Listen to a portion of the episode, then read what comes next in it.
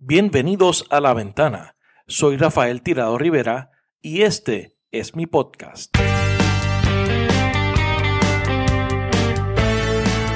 Bienvenidos al episodio número 33 de La Ventana.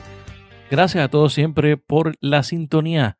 Esta semana dialogo con el doctor José Alameda, quien es uno de los economistas más reconocidos de Puerto Rico y con él dialogaremos sobre los aspectos más importantes de la economía de Puerto Rico, el tema obligado de la deuda de más de 70 billones de dólares que ha contraído el gobierno de Puerto Rico durante los pasados años, que fue lo que nos llevó a ese espiral de deuda. Él me plantea que el año 2016 fue determinante gracias a el fin de los incentivos de la sección 936 que hablamos bastante sobre eso y el tema de la creación de Cofina también.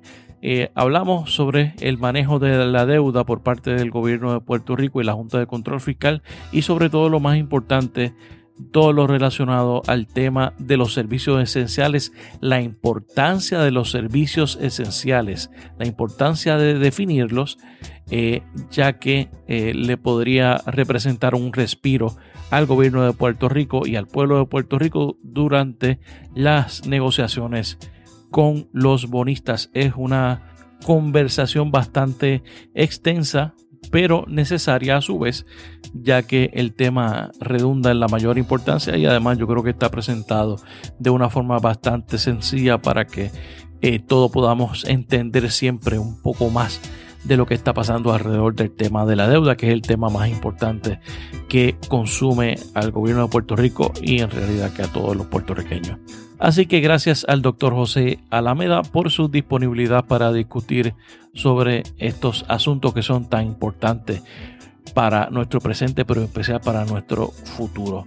La próxima semana dialogaremos con Amanda Rivera Flores, quien es la directora ejecutiva del Instituto de Desarrollo de la Juventud, con quien dialogaremos sobre un tema sumamente importante que es el tema de la pobreza eh, que persiste en nuestra juventud y en nuestra niñez y eh, sobre todo los efectos que esto tiene sobre el futuro desarrollo de ellos y el futuro y desarrollo de Puerto Rico. Recuerda que La Ventana se publica todos los viernes a través de tu aplicación favorita para escuchar podcast. Así que te invito a que te dejes tu review y le des un rate de 5 estrellas, especialmente en la aplicación de Apple Podcast, para que más personas puedan escuchar este podcast. Te invito además que me sigas a través de las redes sociales. Búscame en Facebook como Rafael Tirado Rivera y dale like a mi página. Búscame en Twitter como arroba rtirado y también a través de Instagram como arroba rtirado. Te invito además a que sigas y leas mi blog titulado Así las cosas que publico a través de la plataforma de elnuevodía.com. Ahora los dejo con la entrevista al doctor José Alameda. José Alameda, bienvenido a la ventana. Gracias por la invitación, Tirado. Un placer estar aquí contigo compartiendo algunas ideas sobre la economía de Puerto Rico. Ya, a ver, de, verdad, para mí es un eh, honor que usted haya aceptado Nuestra, nuestra invitación. Gracias, gracias, gracias. Estamos siempre a la orden. Claro, usted es uno de los, de los economistas, yo creo que más importantes y más respetados que Gracias por eso. Hay muchos por ahí que son también importantes y buenos. Sí. Eh, Doctor, ¿usted eh, siempre quiso ser economista? Fue una casualidad. Este, yo realmente soy músico. ¿De verdad? Eh, yo toco trompeta y siempre me interesaba ser músico. Cuando llegué, fui a una audición al conservatorio. Este, estaba entre entrar a la universidad o al conservatorio. Yo veía que la música pues era muy buena, pero había que mantenerse. Yo soy bien regionalista de Mayagüez y había que mantenerse en la zona metropolitana.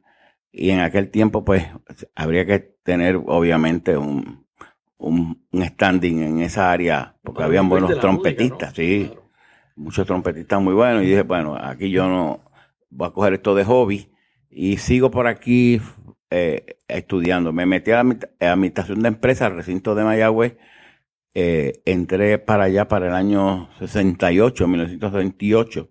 Tenía 18 años, nací en el 50. Eh, y entonces empecé en varias facultades, sociales, administración comercial, y cogí una clase de economía, de economía con el profesor David Morales y otras con el profesor Arthur Mann, que fue finanza pública. Y esas me encantaron hubo una clase de la economía de Puerto Rico, pues yo creía que aquí no pasaba nada, que todo estaba bien, y leí un artículo de un profesor, Genaro Vaquero, que era de la capacidad solvente de la economía local para recibir toda una serie de deuda, de emisión de deuda. Y él decía que en la medida que Puerto Rico no recibiese más inversión de extranjera, esto es, las empresas no llegaran, no se generaran los elementos de crecimiento de la economía. Y al ritmo que llevaba Puerto Rico de endeudamiento, pues era muy probable que Puerto Rico quebrara. Ya para esa época se estaba. En el 1965. Wow. Sí, yo siempre lo he citado en muchos foros que voy y es precisamente la frase que él, utilizaba, la, citaba. Eh, y eso me impactó a mí. Y dije, pero ¿cómo puede ser? Este, aquí no pasa nada. Eh, mucha gente decía, bueno, Puerto Rico está a la sombra de los Estados Unidos, Puerto Rico no va, Estados Unidos nunca va a dejar que Puerto Rico quiebre, eh, Puerto Rico siempre va a recibir la influencia de Estados Unidos. De, hecho, se decía que eh, cuando Estados Unidos pasara por un catarro, Puerto Rico este, iba a tener una pulmonía, pero si las cosas iban bien allá, pues acá también iban a ir. Sí, eh, esa expresión pues era cierta en, por un momento entre los años 50, después de la posguerra que comienza Puerto Rico en operación manos a la obra, donde nuestra economía crecía más rápido que la economía norteamericana. Y aunque la economía norteamericana estuviese en recesión, Puerto Rico seguía creciendo. Eh, así lo confirman los, los datos. De hecho, mi tesis de maestría y doctoral trata sobre el tema de los ciclos, de la transmisión de los ciclos de la economía norteamericana a Puerto Rico. Y ahí entonces, pues, de ahí comencé, entonces comencé a estudiar e, economía. Eh, mm, vi que las notas mías subían como a la espuma, este, y era por el interés que uno le ponía, ¿verdad? El, el interés, lo que uno le uno cuando estudia algo que le gusta es como si no estudiara. Exacto, es, un proceso de aprender. sí, yo quería conocer más en el área que me había impactado y empecé a estudiar más economía. Cogí un libro, el de Antonio J. González, de aquel en tiempo era uno de los libros principales de economía básica y me lo leí entero. Eh, y seguí por ahí estudiando y seguía, claro, siendo músico, tocando en orquesta eh, de hecho, fui parte de la, del elenco de la banda eh, de la banda del Colegio de Mayagüez. Eh, fui también de orquesta de conciertos, de orquesta de jazz y de muchas áreas de la música que nunca la he dejado. Todavía sigo siendo Sí, todavía toco. En los chinchorros por ahí me ven tocando por ahí con un grupo mayormente salsa eh, de, los, de, los de los 60 y 70. O sea que lo podemos todavía eh, encontrar por ahí pues claro que sí. sí. saxofón. Ah, me da gracia, trompeta, Me da gracia porque a veces voy a los sitios y la gente me dice, tú te pareces mucho a un economista que lo entrevistan mucho, que se, llama, que se llama José Alameda. Y yo le digo, no me hable de ese tipo. ese tipo es enemigo mío. Bromeando. Y dice, ¿de verdad? ¿Ese soy yo? Y ¿cómo va a ser? Eh, porque la gente como que no... Bueno, algunos saben, obviamente, en Mayagüez, la mayoría de los amigos míos y personas que me conocen, saben que yo este, soy en esas dos áreas. Por eso es que la, gente tiene varias dimensiones, no, tiene una Sí, claro, hay muchas personas que, que son artistas y son eh, yo no me considero un artista, yo lo que me considero es que me gusta eso y trato pues siempre de, mantenerme practicando todas todos los días, ¿verdad? Y, oyendo muchos consejos de ah, en YouTube de los economistas, te digo, de los, de, los trompetistas. Y economistas también. ¿Le, hubiera gustado dedicar eh, y ganarse la vida mejor como trompetista que como economista? Fíjate que a veces pienso que eso hubiese sido lo mejor, pero me gusta también ser economista, me gusta, disfruto cuando hago los estudios, este, disfruto cuando lo citan. a veces también me maltratan, ¿verdad? Porque hay gente que son como haters. Eh, y entonces yo decía, pero ¿cómo este individuo dice esto si él no parece que está no corre, no, no sabe lo que está diciendo en otras palabras. Es porque todo el mundo a veces, yo veo que todo el mundo quiere ser economista o médico, abogado, y todo el mundo se hace experto rápido. Y eso no es así, un poquito más. De, de, los expertos en todo. Exactamente. expertos en nada. Exactamente. Mi, mi papá decía, esos son los expertos en todos que no saben nada. eh, eh, eso, y ahora más con las redes sociales. Ah, no, claro. Eh, eh, las redes sociales ejercen un efecto bien importante de transmitir información, pero a veces transmiten la información incorrecta o tergiversada, desinformación. Eh, hay veces que yo le digo a la gente, aquí a veces parece que la gente quiere oír lo que quiere oír, no quiere oír la verdad. y cuando uno trata de explicar las, las cosas que son ciertas, a base de la información, a base, de los datos. De los datos, que la gente prefiere tomar decisiones en términos de sus pasiones, no necesariamente. Ah, pasa mucho. Y a, y a, mucho, a, mí me ha llegado, yo, hago estudios de viabilidad, me han llegado muchachos que dicen, mi pasión sería montar un negocio de esto. ¿Por qué? Porque mi abuelo hacía esto y esto y eso. Pero, mijo, sí, eh, la pasión es una cosa, enamorarte es una cosa pero los negocios no te puedes enamorar, no son pasión. Son cosas que hay que mirarlas de manera fría. Son datos, información. Son, formación. Si, eres, si es viable tu negocio, es viable. ¿eh? Si no puedes, porque no tienes el capital, porque te tienes que pedir prestado, porque no hay una expansión de, esa, de esas cosas en Puerto Rico, pues, pues se te hace difícil mantener y vas a quebrar. Entonces, lo que se te convertía en pasión, se te convierte en odio. ¿Eh? Y, eso es muy parecido a lo que pasa con Puerto Rico hoy. Oh, pues claro que sí. Entonces, volviendo ya a Puerto Rico. Eh, Puerto Rico entonces eh, era como una vitrina. Hay también que reconocer que el elemento político de los Estados Unidos Estados Unidos es una nación imperial. No nos guste o no decirlo, es un imperialismo, igual que otras naciones. Este, y hace sus expansiones y sus ubicaciones de acuerdo con los intereses de los Estados Unidos. Nadie puede decir de que llegaron aquí a Puerto Rico de casualidad. Ni, por interés de altruista tampoco. Exactamente, no vamos a ayudar a esos puertorriqueños que están allí benditos, no, no, no. Eh, vinieron por los intereses de ellos, o sea, ahí vienen a, las Filipinas, a, a, Cuba, a otros países, manteniendo los intereses de ellos. Eso puede, puede ser bueno, puede ser malo también, ¿no? pero esa es la historia. Entonces, en los años después de la posguerra, Puerto Rico, pues, eh, necesita una expansión eh, o por lo menos se planteaba de esa manera, eh, de crecimiento y se crea Operación Manos a la Obra. Eh, Puerto Rico, Teodoro Moscoso comienza a traer fábricas, en un programa de exenciones contributivas, al amparo también exenciones contributivas federales. Puerto Rico, pues la historia ya todo el mundo la sabe, crecimiento sostenido y prácticamente se monta también el elemento del Estado Libre Asociado, está del, del, mecanismo instrumental político que se crea, que lo crean los Estados Unidos. Eh, mirando yo la historia, los Estados Unidos, los puertorriqueños, cuando termina la Segunda Guerra, los puertorriqueños van donde Estados Unidos, mire, Estados Unidos, mire señor, Estados Unidos tiene aquí, eh, las Naciones Unidas, un proceso de descolonización. Descoloniza Puerto Rico. Vamos a crear tres, un plebiscito entre tres opciones. Dominio, como una especie de Commonwealth que tenía los británicos con las antiguas colonias, la independencia y la estadía. Claro. Esa era la tendencia luego de la guerra, segunda, de esa Segunda Guerra Mundial, que es la Pero, ¿qué, ¿qué, le dijeron allá? no, olvídate de eso, hagan una constitución, nosotros se la firmamos ahí. Y, y, se, y, vinieron aquí, hicieron una constitución, cambiaron lo que quisieron cambiar allá en el Congreso, y se crea una constitución que es hoy día una ley federal. Y de ahí entonces eh, van ellos, los Estados Unidos, las Naciones Unidas, y en una especie de engaño le dicen, mire, Puerto Rico sáquelo de los territorios coloniales, que no es colonia.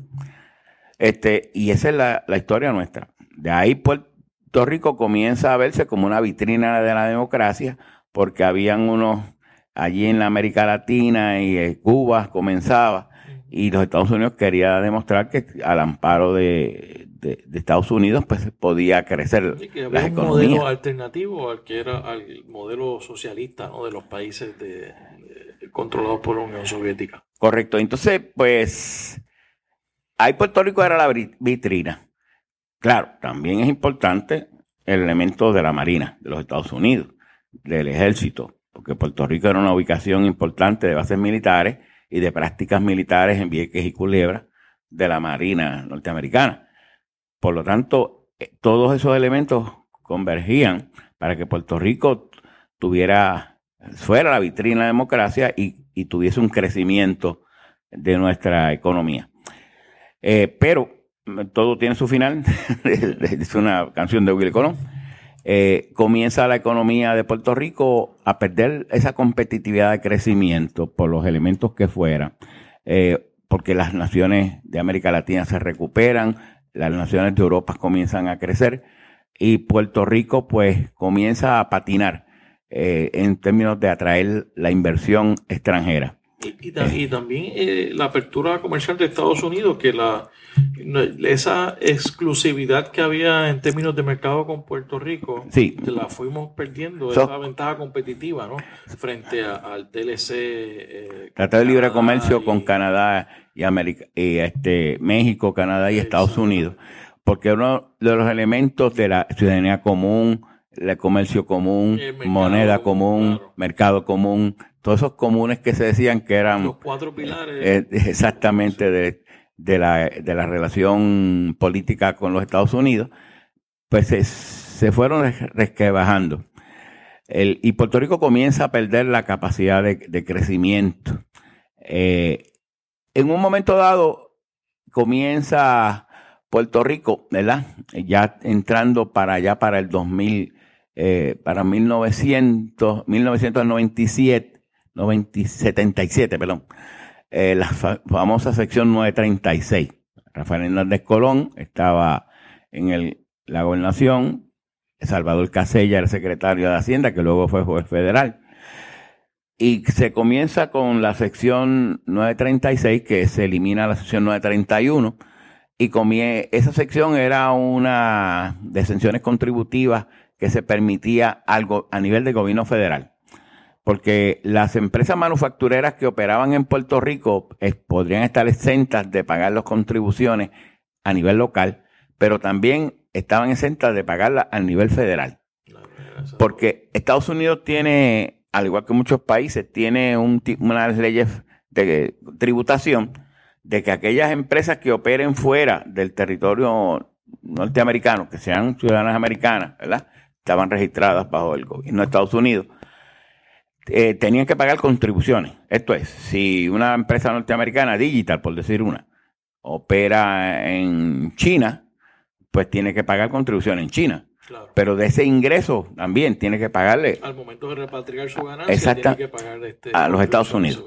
Exactamente. Entonces, esa sección 936, eh, una sección literalmente del código, de esa, del número del artículo, que permitía que eh, las empresas que se ubicaran en Puerto Rico eh, estuvieran exentas de pagar contribuciones sobre la ganancia en. Estados Unidos. Eh, Así las cosas, pues, comienzan a florecer una serie de empresas de electrónica, farmacéutica. Llegó el momento en los años 80 que Puerto Rico se llamaba la capital mundial de la farmacéutica, porque Puerto Rico tenía por lo menos una subsidiaria de las empresas farmacéuticas norteamericanas, por lo menos una tenía, de todas, la más importante Puerto Rico tenía, todas estaban aquí. Y y hay otras empresas importantes, manufactura de ropa, textiles y otras áreas. Eh, pues, pero al eliminarse esa sección en el 96, y ahí subo las peleas, y el Clinton que firma la, la ley, eh, convollada con otras leyes norteamericanas, lo que le llaman un, ómnibus. Exactamente. varios, leyes. Exactamente una ley de varios temas. Exactamente. En el 96 eh, se elimina y le da un phase out, así, una eliminación gradual hasta el 2006. Y ahí en el 2006, en esos 10 años, Puerto Rico debió haber buscado una alternativa de desarrollo eh, o crecimiento a esa, a esa sección 936. Hay que, o, por lo menos haber aprovechado el conocimiento y la tecnología, ¿no? Esa transferencia de conocimiento. Correcto. Hay que reconocer también que el Pedro Rosselló padre, ¿verdad? Pedro Rosselló González, había planteado de traer a Puerto Rico un puerto de transbordo. Y aquel estudio de Ernst Frankel, un economista especialista en, en, la transportación marítima, hizo un estudio de que Puerto Rico podría ser un transbordo.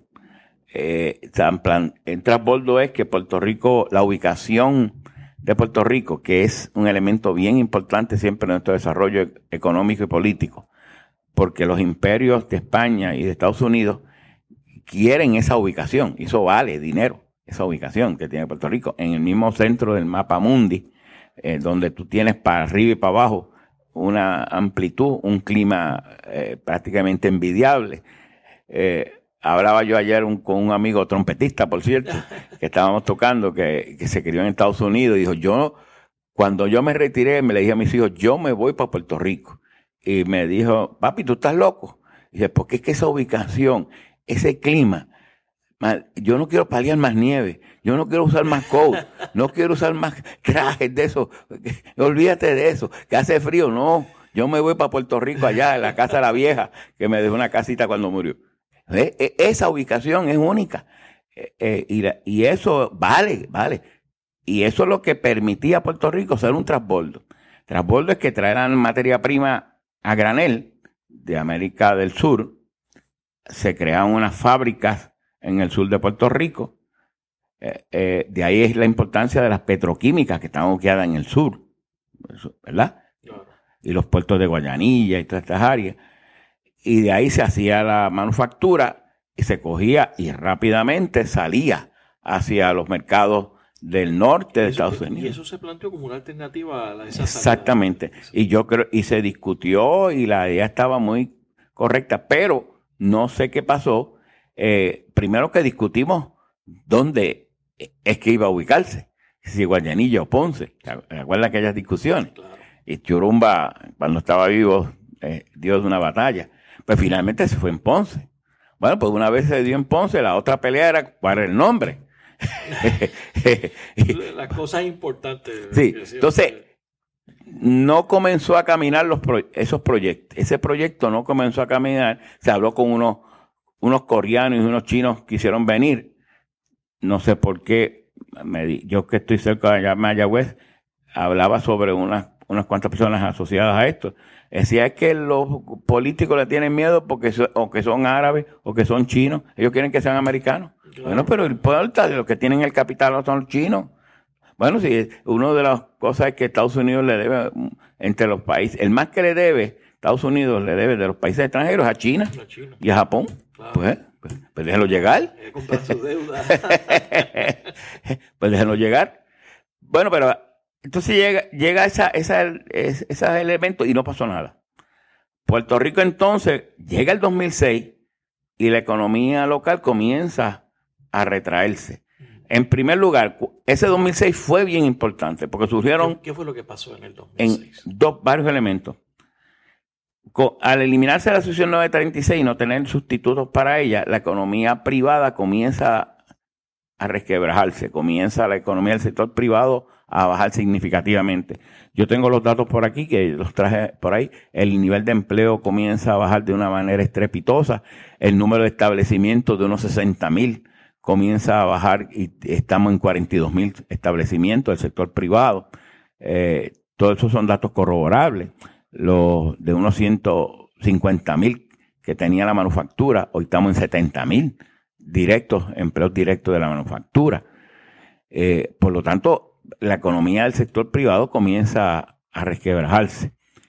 Eh, en ese mismo 2006, y eso es lo que posiblemente confunde, en Puerto Rico hay, aquel, hay aquella cosa que gana el gobernador de un partido a nivel de y la legislatura queda en otro partido. El gobierno compartido. Ese gobierno compartido. Pero se había acumulado una deuda extraconstitucional que, que era préstamos que no tenían forma de repagarse, eh, porque nunca se había en el presupuesto asignado eh, el cómo lo iba a pagar al Banco Gubernamental esa deuda. Y esa deuda montaba como 6 mil millones. Eh, y se idearon la idea de crear este, el IBU, el impuesto de venta y uso, que había sido una promesa de Pedro Rosselló González, en aquella sales tax. famoso, ¿verdad? Eliminar el arbitrio eh, en aquel entonces. Y el argumento era que el arbitrio recaudaba en el muelle, aquello de 6.6, recaudaba como unos 500 millones. Y, la argumentación era que con el IBU se iba a recaudar sobre 1.000, 1.200 millones. Sí, eso es cierto. Eh, en un momento dado eh, se llegó a recaudar como 1.200 millones del IBU, pero 911 millones llegaron al Fondo General. De eso, 1.75 se utilizaba para pagar la deuda extraconstitucional. Se creó un mecanismo que se llamó COFINA, la Corporación del Fondo de Interés Apremiante, para pagar esa deuda extraconstitucional. Y esa deuda extraconstitucional se pagó entre los primeros eh, años, 2006, 2007, 2008. La única función de, de la Corporación para el Interés Fondo Interés que, del Fondo de Interés que es COFINA, era pagar la deuda extraconstitucional. Sí, exactamente. Casi, en su inicio. En su inicio. Cofina la pagó. es una corporación pública creada, pero es una corporación virtual, sin, paredes. Sí, eh, hay unos gastos administrativos, estaban bajo el banco gubernamental. Hay un manager ahí. Eh, exactamente, cogían dinero prestado, eh, le daban al gobierno, se repagaba con los ingresos del IBU. Por eso que de los 1.200 millones que llegaban del IBU en aquel entonces, el 7%, una proporción iba para los municipios, otra proporción iba para la industria del cine y otra se ignoraba, se sacaba para pagar los bonos de Cofina. Pero una proporción relativamente pequeña, unos 200, 300 millones. El grueso de esos 1.200 millones, como 900 millones, iban al Fondo General. Pero los políticos se dieron cuenta de que cuando Puerto Rico cae en su economía, comienzan las casas acreditadoras, Moody, Standard Poor's, a darnos warning, a decir, hey, a los bonistas, cuidado, la economía de Puerto Rico está alcoholizando y, y se va a quedar sin ingresos para pagar sus bonos. Así que ten cuidado, ¿verdad? Porque las casas acreditadoras lo que hacen eso, son warning, ¿verdad? Cuidado, no le preste a este, mira, busca bien.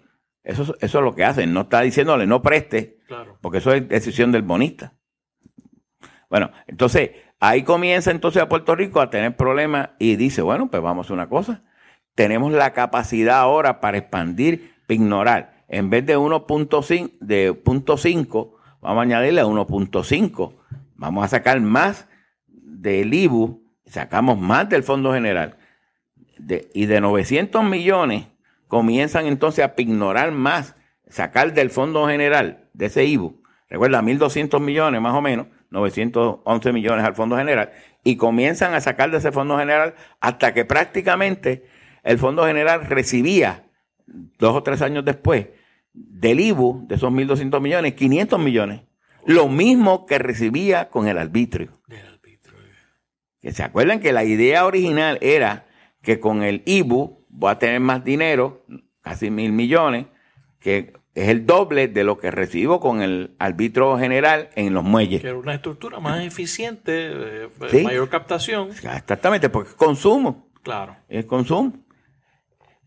Entonces, ahí es que se comienza entonces a tener problemas.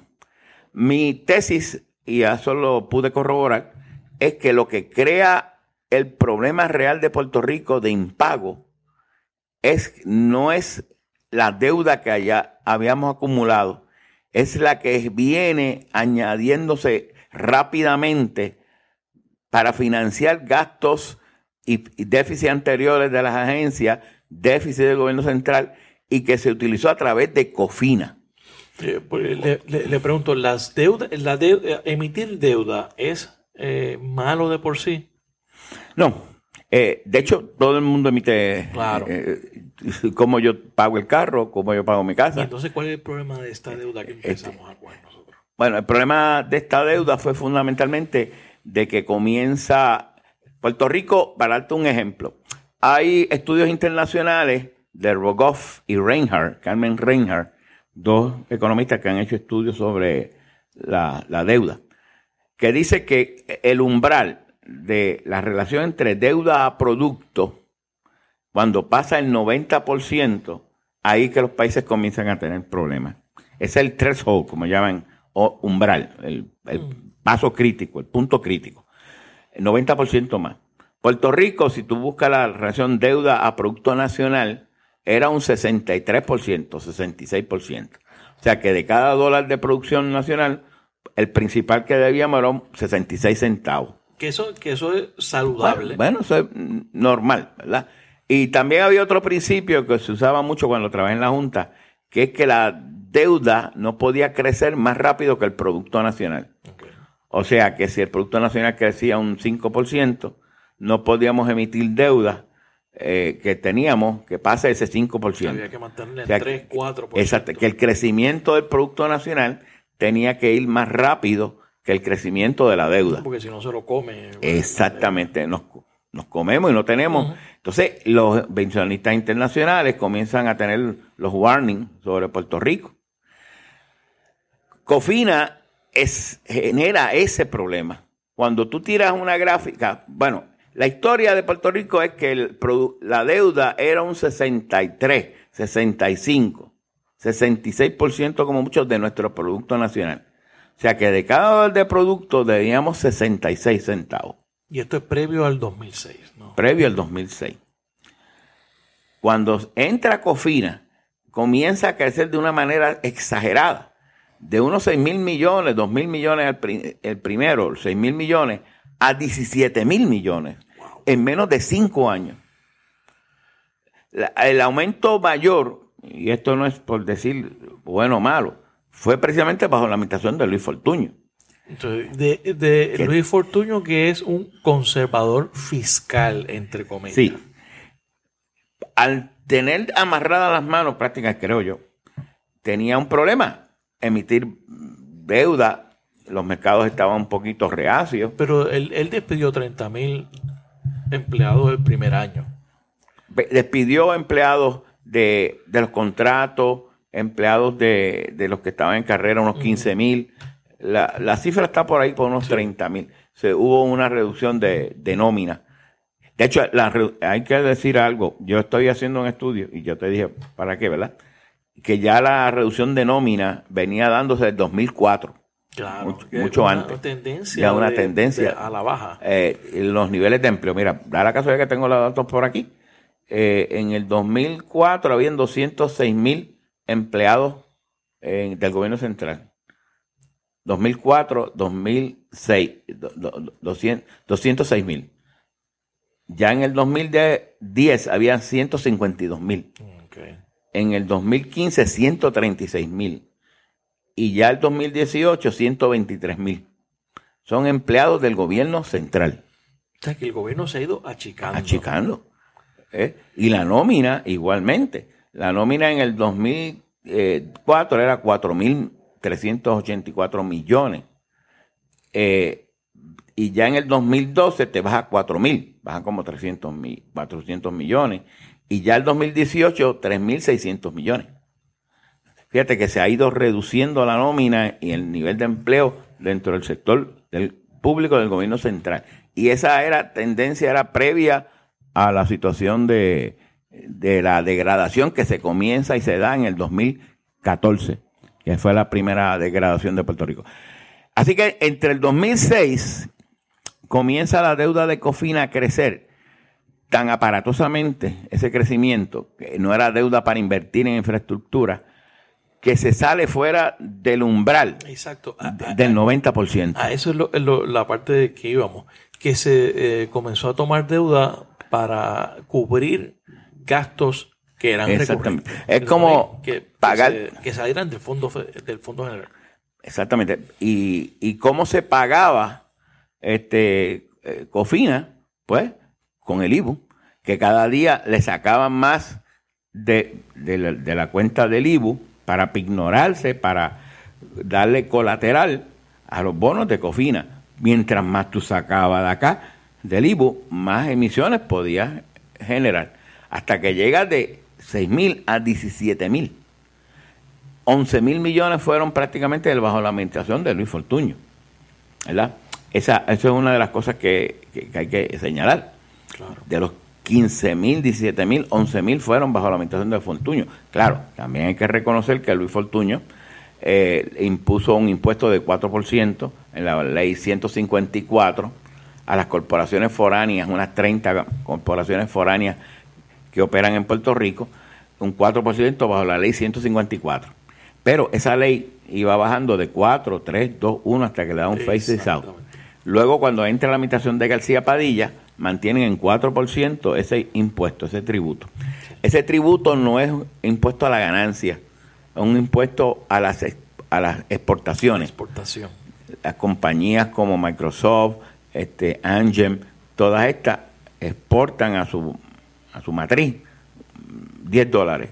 Pues de esos 10 dólares pagan 4%. 4% Hoy día representa ese fondo sobre 2.200 millones y, y, como aproximadamente un 20 y pico por ciento, 24 por ciento, 22 por ciento del presupuesto total. presupuesto total, De hecho, el estudio que yo estoy haciendo, fíjate lo importante, entre el IBU, que son como, porque el IBU luego se aumentó en el 2015 a 11.5, eh, y las corporaciones foráneas, ahí se recaudan casi 6 mil, de, son 2 y 2 como 4 mil millones. Representa el 40% del total del presupuesto central. 40%. Casi la mitad. Si tú, esas dos fuentes se te van, prácticamente el país se queda en ruina. Más de lo que está. O sea que, que el, el IBU... Es demasiada dependencia en esos dos renglones que no debería ser. Una, eso es lo que te iba a decir Casi siempre los economistas, los que diseñan los sistemas contributivos, y eso lo aprendí de Arthur Mann, cuando a nivel internacional dice, tú no puedes depender de, tu presupuesto de una o dos fuentes. Tiene que estar repartido en, muchas fuentes, porque si se te va una, pues puedes tratar de reducir... El, pues demasiado, están muy comprometidos eh, esas dos. Sí, exactamente. Entonces, Cofina genera un grave problema porque cuando comienza a entrar Cofina, y yo hice la gráfica, si saco a Cofina, la, deuda se había mantenido un 60, 65, 70. Cofina te trepa a 70 mil millones la deuda, que es igual al, al Producto Nacional Bruto de Puerto Rico, que es 70 mil millones. Que básicamente estamos de haber pasado de 60%, una relación de, de 60% de cada dólar, estamos básicamente debiendo el dólar completo de cada dólar que se produce. Exactamente. Y como te dije, los estudios internacionales de Rogoff y Henry Reinhardt te dice que un umbral de 90% es un umbral crítico. Puerto Rico llega a 100, ahí está el cantazo. Porque si pues, a veces yo pienso, si, hubiéramos invertido esos 70 mil millones de dólares en, infraestructura, en eh, puentes, carreteras, este, el sistema de comunicaciones. En el sistema eléctrico. También. Esto es todas las cosas, las corporaciones públicas, la corporación pública más importante aquí son tres, este, carreteras, la Autoridad de Carretera, Acueducto y la Autoridad de Energía Eléctrica. La Autoridad de Energía Eléctrica y el acueducto dependen mucho, dependían mucho de las corporaciones.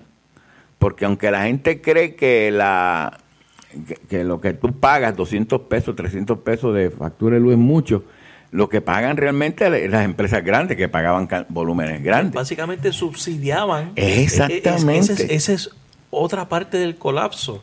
Porque cuando se van las empresas 936, se va cerrando esa operación, además del impacto que tiene en la liquidez de los bancos en, términos de su capacidad para prestar, también eran los principales compradores de energía de claro, claro. Y el sistema se montó para esa, para esa operación de estas empresas. solamente hay que ver la historia de la Autoridad de Energía Eléctrica, las proyecciones que se hacían, en mi tiempo que yo estudiaba aquí eh, maestría en la Escuela de Grado de Planificación, eh, José Antonio Herrero me daba clase, un economista, excelente, economista, pues él hacía las proyecciones a la autoridad y él nos llevaba allí, más o menos, mire, nosotros hicimos, aparte de la parte técnica de, de, medición, de econometría y esas cosas, nos decía la importancia de la proyectar la, el pico, porque ellos proyectaban el pico, pic, ¿verdad? Pic demand. Este, la proyectar ese pico, porque eso es lo que decía, bueno, por la mañana o por la, por la noche la demanda de energía baja, pero cuando viene la, a las 10 de la mañana, que están todas las plantas prendidas. Exactamente. Pues entonces nos diseñaba eh, el modelo que él hacía de proyección y venía fundamentalmente por la expansión de las empresas, no por la población sola. Ahora tenemos el daño de que no tan solo tú has tenido un gran capacidad de, o incapacidad de crecer de la economía, generándose la salida significativa de la población. La historia de Puerto Rico poblacional es que prácticamente desde el primer censo allá en el 1700 y pico que hizo Alejandro Reilly, aquel que vino aquí a Puerto Rico a hacer el primer censo, que habían 44 mil personas, algo así, lo mismo que hay en Isabela. y, argumentaba en aquel censo que había mucha gente, poca gente y mucha tierra, y que Puerto Rico necesitaba ser repoblado. Y decía que necesitaba la gente de Venezuela que trajeron los capitales eh, para trabajar en la agricultura, montar un sistema de hacienda eh, que era de hacienda de, de producción de agrícola que era parecido a lo que tenían los estados del sur de los Estados Unidos. Nunca con la visión de crear capital local. Exactamente. Entonces, desde ese entonces, fíjate, desde los 1700. Entonces, de, desde, desde ese momento, la población siguió creciendo, crecía, crecía, crecía, hasta el 2006 que comienza la población a bajar. Desde ese, desde ese primer censo hasta el 2006. Exactamente. Exactamente. No hubo un año en que Puerto Rico no dejó crecer la población. Por dos elementos, porque los nacimientos y los muertos, y la emigración y la inmigración, que son los factores que hacen mover la población, nacían más de los que morían. Nacían 80 mil, morían 30 mil. Hoy día, el último dato que vi es que murieron como 30 mil y nacieron 24 mil. O sea que mueren más de los que nacen. Ya no se está sustituyendo. Exactamente.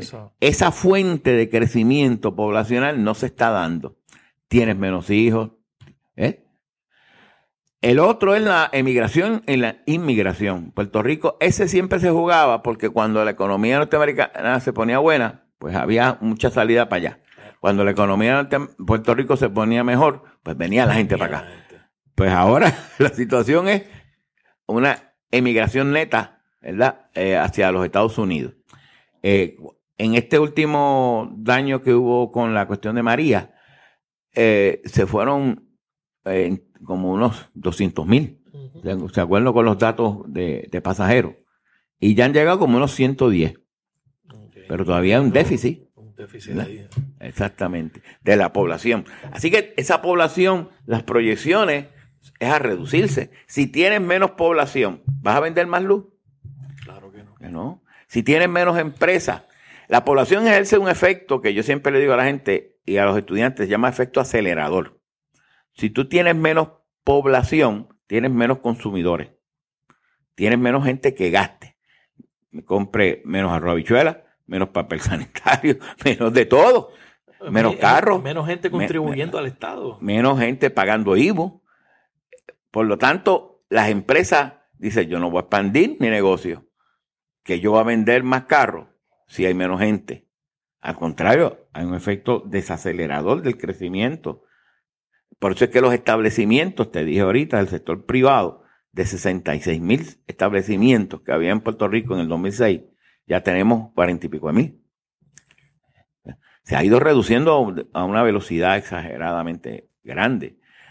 Todo eso es una, lo que todos los economistas decimos, la economía de Puerto Rico se está achicando. La capacidad de producir los activos que tenemos para producir el output, el Producto Nacional, gente, capital humano, este, materia prima, este, tenemos el capital físico, inversión de, planta física, carretera, todo eso se está achicando. Por lo tanto, vas a tener menos capacidad de producir a la economía. Es un, down de esa estructura de, decimos, un slowdown, ¿verdad? De esa capacidad de crecer. Pues esta, esta situación del 2000, eh, del 2006, dos cosas pasaron al no tener un sustituto a 936, el sector privado comienza a descender. Afecta a las corporaciones públicas, que ya habían hecho una expansión significativa de su capacidad para esas empresas. Comienza entonces el gobierno de Puerto Rico a tratar de, operar pagando sus cuentas y déficit a través de una emisión de deuda con una capacidad de crecer bajando el Producto Bruto y aumentando la deuda, se genera una razón de deuda a producto que sobrepasa el 1%. El umbral crítico no es, una, no es un número, es que el análisis económico que estoy haciendo es lo que nos lleva a una situación crítica del pagar una deuda. Por eso es que del 2006, 7, 8, Comienzan en el 2009, entra Fortuño, ley 7, comienza a diagnosticar que el problema entonces que el gobierno es grande. Que, bueno, redujo el gobierno. Lo, me acuerdo muy bien porque yo acabo, hice un estudio, ¿verdad? Se llama este, La política neoliberal en Puerto Rico y la ley 7. Exactamente. Lo interesante de este, eh, de este estudio es que cuando tú miras, y nosotros leímos eh, eh, con, lo hice conjuntamente con el CPA y también este abogado, Daniel Garavito Medina, Dani Garavito. Ah, eh, una de las cosas importantes, por cierto, el prólogo fue escrito por el amigo que falleció, uno de los abogados más ilustres que yo he visto, Juan Santiago Nieves. Ah, Juan Santiago. Que murió lamentablemente relativamente de cuarenta y pico de años una diabetes, esa terrible, una pérdida grande. De hecho, él escribió tanto el prólogo que yo dije, tú estás escribiendo un libro nuevo. pero fue una cosa magnífica, Juan. Eh, lamentablemente lo perdimos. Pero una de las cosas que de esta ley 7 era, fue interesante, a ver si logro mirar por aquí, es que ellos, mira, vamos a leer lo que digo en la página 26. La ley número 7 se suponía que con su aprobación nuestra economía retomara la tendencia de crecimiento del país, así como los niveles de empleo. Estamos hablando 2009, 2010. A manera de ejemplo, el gobierno estimó que si, sin la aprobación de la ley 7, si no la aprobaba, dijo, mire, esto es tan malo que si no aproban la ley 7, el crecimiento nuestro sería menos 3.4 y menos 2 para el 2009 y 2010. Sin embargo, cuando se aprobó la ley, el crecimiento fue menos 4 y menos 3.8. Eh, o sea, te estoy diciendo, si tú no apruebas esto, la economía va a decrecer a 3%. Pero cuando la aprobamos, decreció a 4. Que fue peor. Que fue peor. Claro, eh, es que eso está montado en una visión totalmente ideológica, conservadora. Entonces, claro, porque lo que pasa, lo que pasaba es que, como estoy diciendo, el, ataque fue al, em, beneficio de los empleados, del sector del, sector de gobierno. Recientemente estaba leyendo un artículo de Economic Policy Institute que en Estados Unidos y los estados pasa exactamente ahí igual. Viene un problema de pensiones que tenemos. Entonces, la, ¿a quién le recontan las pensiones? Pues a los, a los pensionados. Ah, pero, pero que la decisión fue del gobierno central y de los que administraron el sistema de retiro. Pues vaya donde ellos, porque no puede castigar al pensionado que llegó allí y dijeron, si tú aportaste aquí a este pote, pues te damos cuando te retires, pues te damos esto. Y ah, pues está bien, yo lo hago. Y tuve 30 años aportando. Yo he estado 31 años en el recinto de Mayagüez, aportando un sistema de retiro. Porque cuando llegué me dijeron eso, quisiera eso. Pues ahora me van a decir que me van a cortar la pensión. Adiós, cara. Eso no era, eso no era el acuerdo, ese no fue mi contrato. Tienes el otro lado, que entonces dice la Junta de Supervisión Fiscal, hay que pagarle también a los pobres bonistas. ¿Qué bonista compró un bono POB, Pension Obligation Bonds, a su riesgo? Todo bonista en el mundo, todo inversionista lleva dos sacos, como yo digo a los estudiantes. El del rendimiento que me va a dar y del riesgo. Y esas dos cosas están ahí. El boxeador es igual que el boxeador que te trepa. Va a dar puño y, a, coger y, le van a dar. Exactamente. Entonces, ¿por qué entonces castigar al pensionado que no tuvo en el juego de tú comprar como bonista sabiendo que hay riesgo y que tienes que haber hecho un análisis del riesgo? ¿Y cómo tú vas entonces a castigar? No castigas a los que hicieron las, las trampas y las poca vergüenza en los sistemas de retiro y va a castigar a la víctima. O sea, esto es la ley 7. Vamos a seguir con eso. Eh, por otro lado, el nivel de empleo. El gobierno estimó que si no se aprobaba la ley 7, se esperaba una pérdida de 31 mil empleos y 14 mil entre el 2009 y 2010. Mírate la cifra, 31 y 14, ¿verdad? Bueno, la realidad fue que con la aprobación de la, de la situación laboral empeoró. Entonces se perdieron 82 mil en el 2009 y 38 mil y no 14 mil en el 2010. O sea, el efecto multiplicador que Exactamente, porque fue un mal diagnóstico. Ahí es que está el análisis. Por eso es que, de hecho, este análisis nosotros lo hicimos este, para las uniones obreras para ir al Tribunal Supremo. Pero el Tribunal Supremo decidió otra cosa. Rápidamente cogió y dijo que eso estaba bien. Pero entonces, ¿qué pasa? que cuando tú comienzas a ver, comienza rápidamente en el 2009, tengo datos por ahí, 2010, 2011, Cofina comienza a aumentar de manera exagerada.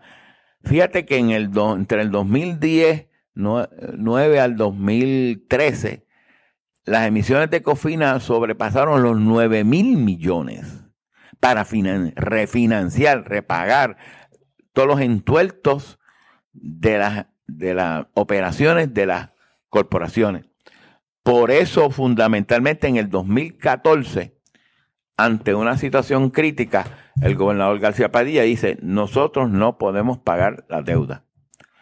¿Realmente se, había dinero para pagarla? Probablemente, sí. Lo que pasa es que aquí viene un punto crítico que yo he estado uno y otra vez diciendo. Si yo pago la deuda, no doy los servicios esenciales. Tengo que recortarle a la gente. Y todas las emisiones en la ley promesa que se crea en el 2016, posteriormente, o se dice, la misma ley promesa dice, hay que definir primero los servicios esenciales. ¿Y por qué nadie ha querido definir? Ah, pues ahí está el punto. Mi, mi tesis es la siguiente, para que vean. Este, mandata la ley promesa que se define los servicios esenciales. En Detroit, el juez Rhodes, que era el juez que estaba trabajando en eso, dice, defíname los servicios esenciales. Lo mandó a hacer el juez. Dice, ok, tenemos un presupuesto, vamos a hacer un número, no sé, en, ese número en Detroit, pero vamos a hacerlo parecido a Puerto Rico. Necesitamos un presupuesto de 9 mil dólares, 9 mil millones, 9, millones, 9 mil millones. Ok, defíneme educación, ¿cuánto necesitas? Ah, pues dos mil millones. Y defíneme salud, ¿cuánto necesitas? Ah, pues dos mil millones. Hay mil millones más en bomberos, este, policía. Está bien, son cinco mil millones. Sácame, ignórame esos cinco mil millones. Vamos a negociar con cuatro. Tengo nueve, negocio, eh, no voy a negociar cinco, esos son sagrados para mis constituyentes. Y voy a negociar o renegociar con esos cuatro así, bonita. Mira, a ver, vamos a negociar. Ah, yo quiero todo. No, tengo cuatro nada más. Ah, que yo quiero. Tengo cuatro nada más. Por eso el recorte de la deuda en Detroit fue 63%.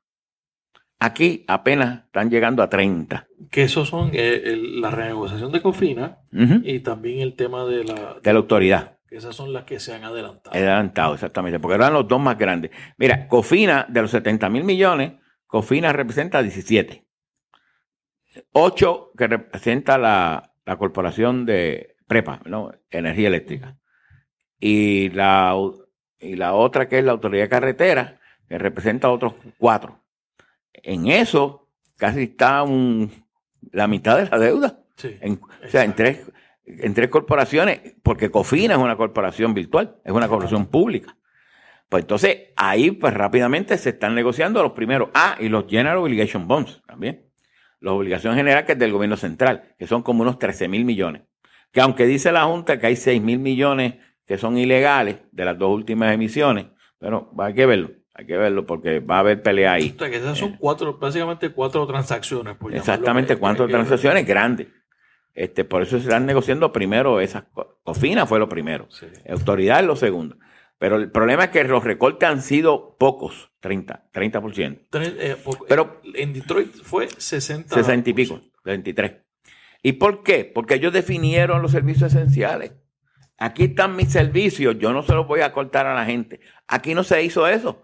Por lo tanto, lo que ha ido el gobierno es a negociar con todo lo que tiene. Entonces, ¿qué es lo que ha pasado con Cofina? ¿Qué es lo que yo hice en el estudio?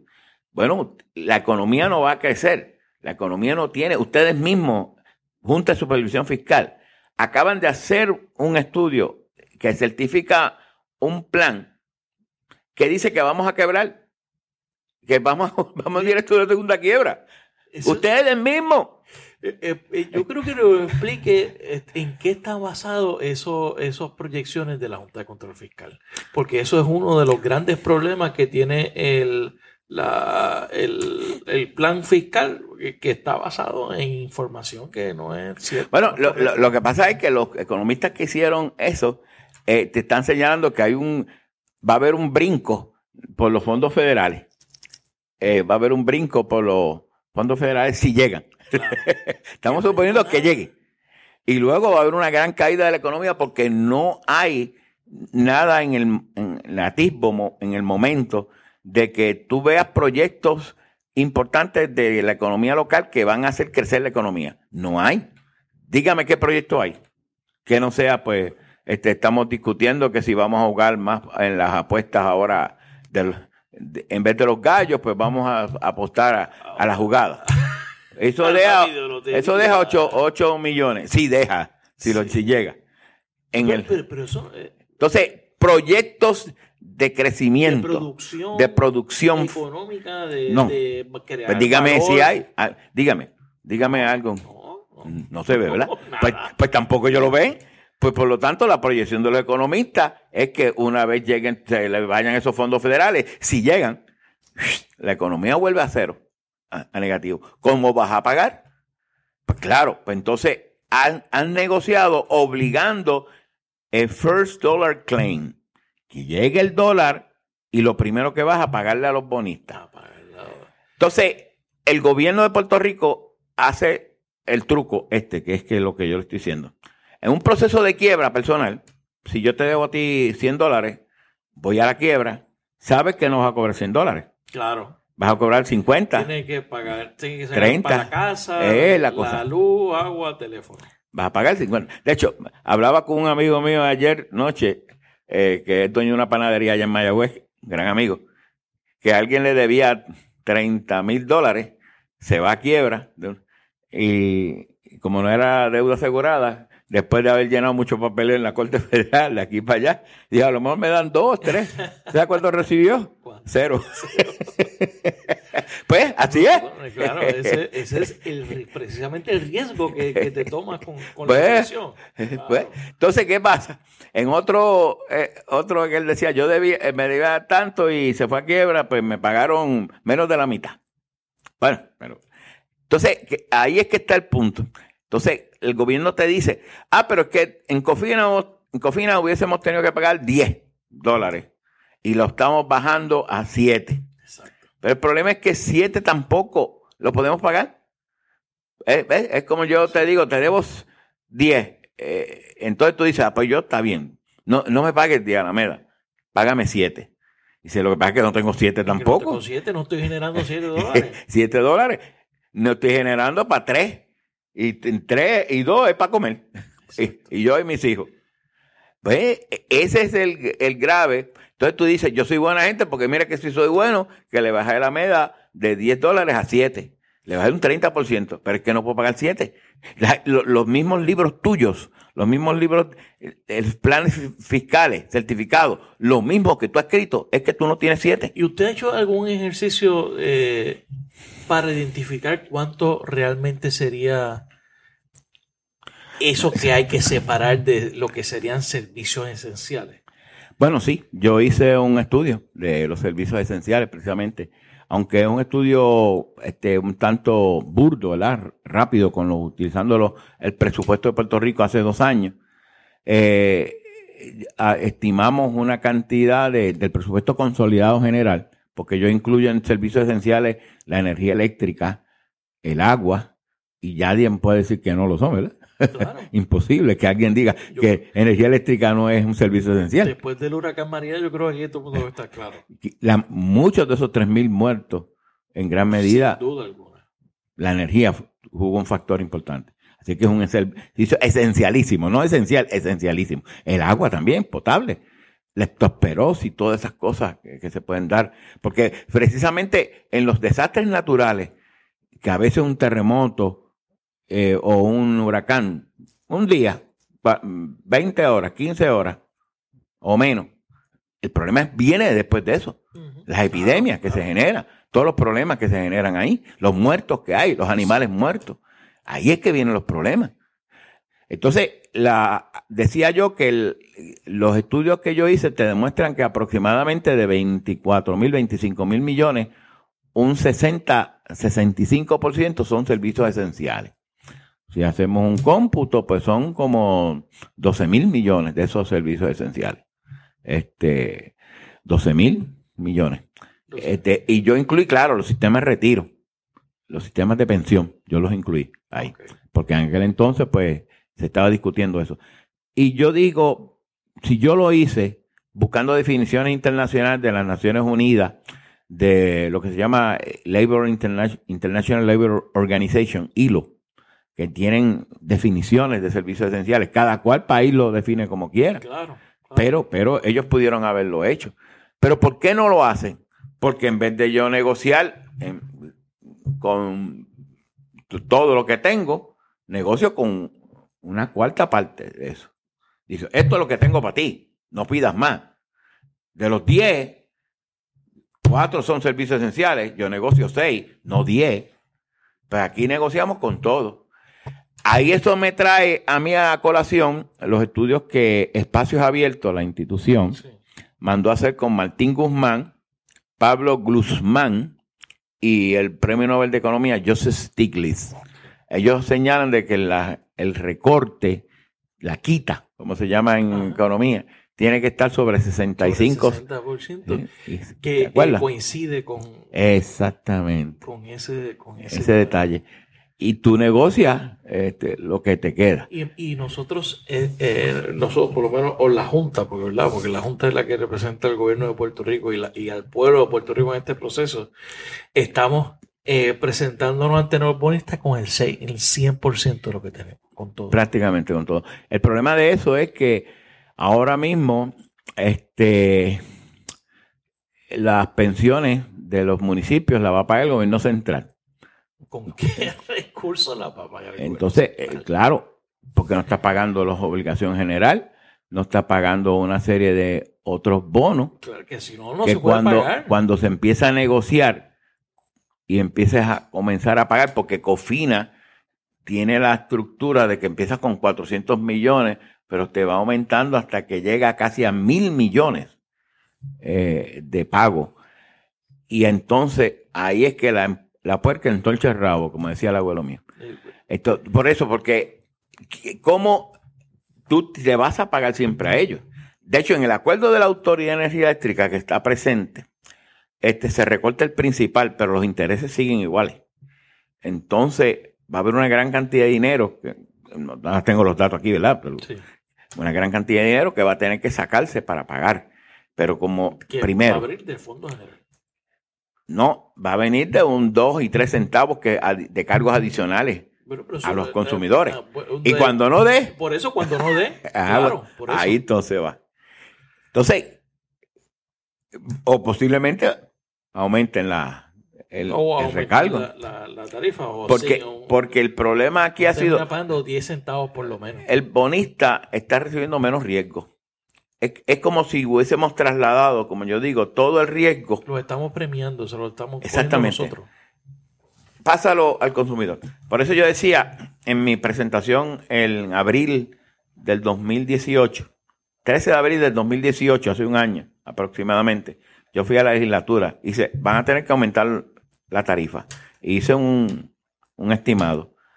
empezaron a decir que yo estaba mintiendo, que yo estaba, este, e, esos números exagerados. Pero lo cierto es que, es así, porque el, si privatiza, que no ha venido, no se dio la privatización. Privatización es trasladar del sector público al sector privado el activo. Te lo vendí. Toma, esto es tuyo. Esto es mío, el sector público lo tienes tú. Ahora, ¿cuánto es? 10 dólares, lo tienes. Ok, eso es tuyo, privado. Eso no se dio. Las plantas no se han vendido. Y si vienen, son plantas privadas que van a cogenerar. Pero eso ya está. Porque Ecoeléctrica es una cogeneradora.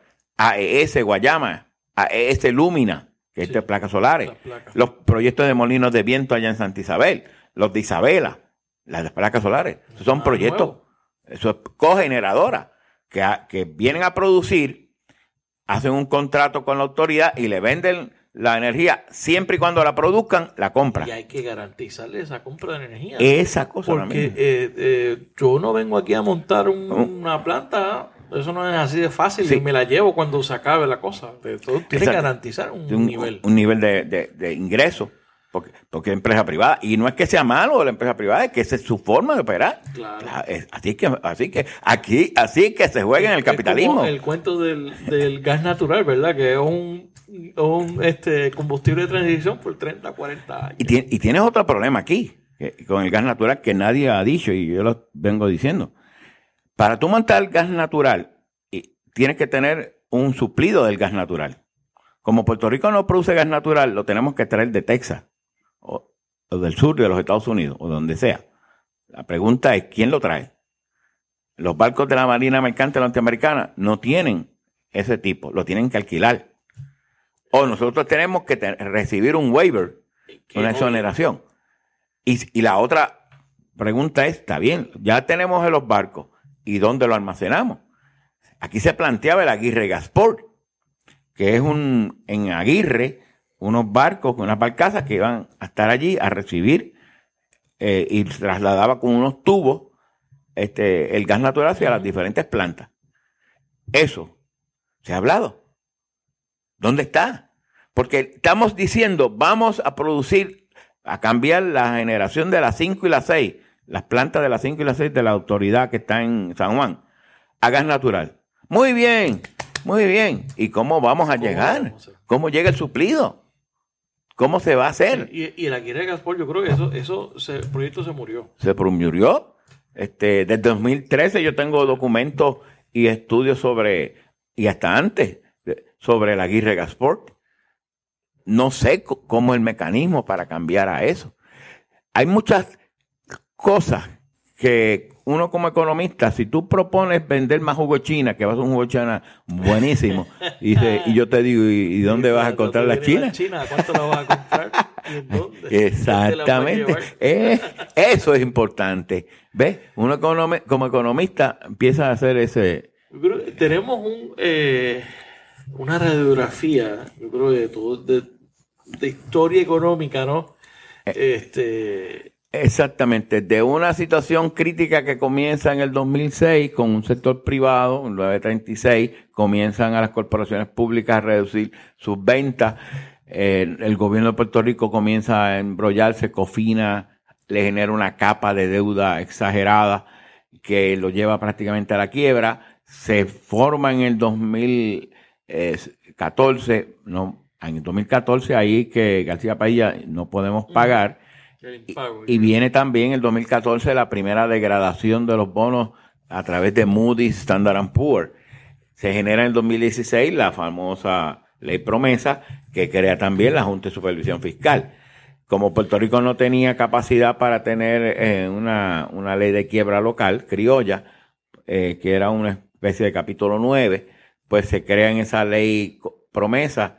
El título 3 era de negociación, el título 7 es de un híbrido, donde tú tienes ahí las, tanto las, eh, quebrar el gobierno central, que eso no lo tienen los estados, porque los estados no pueden irse a la quiebra, los ciudades sí, los counties sí, Nueva York, New York City, eh, Cleveland, Stockton, eh, Detroit, son ciudades. Son ciudades que han ido todas a la quiebra. Han ido a la quiebra. De hecho, Estados Unidos ha tenido 120 juntas de supervisión fiscal. Por lo tanto, esto no es cuestión de ser o no ser Estado, es cómo tú lo administres. el problema no es el carro, es quién lo guía. tenemos, yo creo que es una radiografía de lo, de, lo, de lo que ha pasado en términos económicos de Puerto Rico, que es lo que nos trajo aquí, donde estamos en términos de, de las renegociaciones. Eh, ¿Cuál es la forma para salir de este de esta calle sin salida en que estamos? Bueno, este, muy buena pregunta. Puerto Rico tiene que crecer. Puerto Rico tiene que armar, debería, debió haber hecho armar un plan de crecimiento, que fue lo que se intentó con el coordinador de proyectos. Es, lamentablemente, ya sabemos lo que ha pasado. otro, desastre. Eh, pero yo no, yo no lo veía muy bien el coordinador, porque yo lo que creo es que eh, el coordinador trae un proyecto, un piecemeal, es lo que llaman economía, un pedazo este, es como cuando tú tienes hambre, tú tienes que comer arroz, bichuela y todo eso. Entonces, el piecemeal es, te comes un pedazo ahora y vamos a ver si me como el otro pedazo después. No, no, tienes que integrado, un desarrollo integrado. Tienes que crecer primero. Después que la, economía crezca, entonces que comienzas a pagar. Este, segundo, ¿qué es lo que debió haber pasado? Estados Unidos tenía que dar un bailout. Eh, el Tesoro. Mira, eh, en los 1980... Yo creo que no hay salidas en la intervención de Estados Unidos. Exactamente. En los 1980, se, la América Latina tenía un grave problema de deuda. Fidel Castro va a las Naciones Unidas y dice, la deuda es impagable, con la forma característica de decirlo. América Latina no puede pagar. Y ahí entonces Estados Unidos, Ronald Reagan, y su secretario del Tesoro armaron un programa para pagarle o exonerar o ayudar a los países de América Latina en su deuda. Y así lo hicieron. En África también pasó. exactamente. En los años 90, México entra en un problema de evaluación de su peso. Le llamó el efecto tequila, le llamó. Clinton propone darle dinero, bailout a México. Eh, la Cámara que estaba en manos de los republicanos, le dice no. Pero él va al tesoro y dice, hazme un programa y sálvame esto. Sin intervención del Congreso. Sin intervención del Congreso. Y así lo hicieron. Y salvaron y pagaron. De hecho, por ese préstamo que le dio a México, ellos pudieron ir al Banco Settlement, el banco de bancos centrales, que está en Lusanda, Suiza, y pudieron pagar, eh, con esos préstamos pudieron pagar todos los entuertos de México. Eh, y eso es lo que Puerto Rico debería hacer. Pues, la deuda nuestra es 70 mil, pero unas son de municipio, otras son... Hay como 35 mil millones que son de taxable, que se pagan con los impuestos. Pues eso, el Tesoro Federal recoge esa deuda, crea un bono, este, y dice, ¿cuánto te debo a ti, bonista de obligación general? Ah, 13. No, no, no, son 7 cógelo. No, ¿y tú cuánto te debo a ti, Cofina? Ah, son 17, no, son 7, tómalo. No, no vengas más aquí. Algo así. Entonces, ok, Puerto Rico, esto fue lo que yo le pagué a esta gente. Yo te voy a hacer un pago en 40 años y tú me pagas de tu presupuesto este servicio de deuda, 400 millones, 500 millones, con una deuda, un interés bajito. Y Puerto Rico paga una cuenta, que es el servicio de deuda, pagándole, es un bailout real, pagándole al Tesoro Federal eh, esa cantidad de 300, 400 millones anuales. Eso alivia un montón, porque ya saliste de los inversionistas. Y para, y claro, un programa de cautela para mirar, ir al mercado cuando necesitas financiamiento. Ahí los políticos tienen que amarrarse los cinturones realmente. Este, así que tenemos, necesitamos un bailout de Estados Unidos, necesitamos el crecimiento de la economía local, este, promover proyectos y el, plan de crecimiento tendría que comenzar con proyectos locales de las comunidades, este, proyectos pequeños, eh, mantener la competitividad mira, de energía, de turismo, de, localización, de, de, nuevas empresas, de comunicaciones. Haría que Puerto Rico tenga la ventaja competitiva de esa localización estratégica. Interesantemente, los otros días el Donald Trump, presidente, manda a una mujer negociadora a Singapur para negociar unas relaciones de, intercambio con Singapur. Y le preguntan a ella, no recuerdo el nombre de la, dignataria, y dice, ¿qué usted hace aquí en Singapur? Este, bueno, porque nosotros queremos de Singapur la ventaja que tienen de localización. La localización aquí vale. Y Singapur la vende. ¿Por qué? Porque Singapur está cerca de los mercados de Asia, tiene un gran puerto de transbordo y, también de los mercados de, Euroasia, de la, de la Europa del Este, de Europa Central. eso vale. Puerto Rico lo que tenemos que nos vale es la localización igual que República Dominicana y Cuba también tienen ese todavía tiene un valor, valor estratégico, importante. Tenemos que armar ese plan eh, y, como tercero eh, tratar de mirar lo que se pueda esos servicios esenciales y no negociarlos. ¿eh? Por eso es que tenemos el problema en ciencias forenses,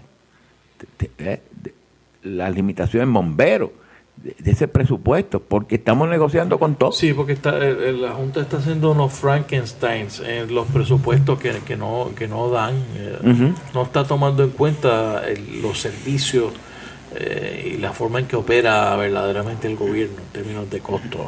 ¿no? Exactamente. Entonces, aquí es que estamos en una y lo que yo creo que falta también la visión de que no están no estamos este ubicados ni la Junta entiende. Una de las cosas que es de facto en la Junta es entender que eliminando derechos laborales y leyes laborales, la economía mejora.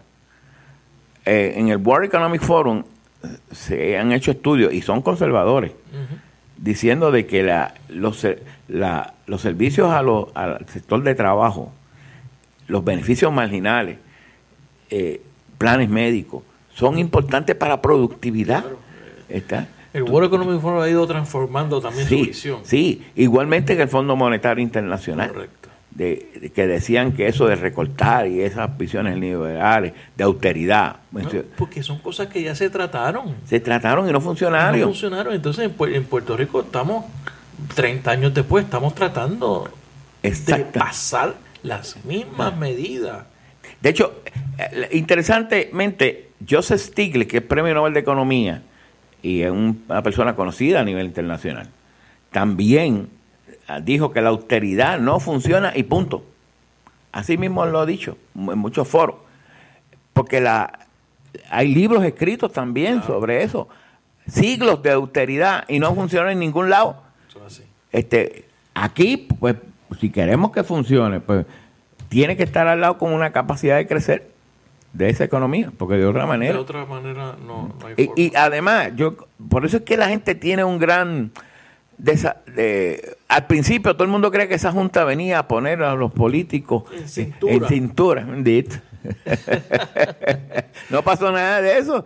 Entonces, y que los contratos lo iba a ver, no, no ha pasado nada, nada de eso. Este, y lo que han querido es, dice, cerrar la brecha entre ingresos y gastos pero no es para cuadrar el, presupuesto porque eso sea bueno, porque el gobierno federal siempre opera con gastos, más gastos, es para pagar la deuda a los bonistas. Por eso es que no, entonces, de esos ingresos no recortan nada, ni dicen, bueno, de estos ingresos, esto va a ser sacado para servicios esenciales. No, no hay nada de eso. Bueno, doctor José Alameda, gracias por estar en la ventana. Cómo no, gracias por dejarme asomarme por la ventana. gracias por escuchar este episodio de La Ventana. Sígueme en las redes sociales, búscame como Rafael Tirado Rivera en Facebook, en Twitter, en Instagram. La Ventana es una producción de Change Lab Media para Rafael Tirado Rivera. Hasta la próxima.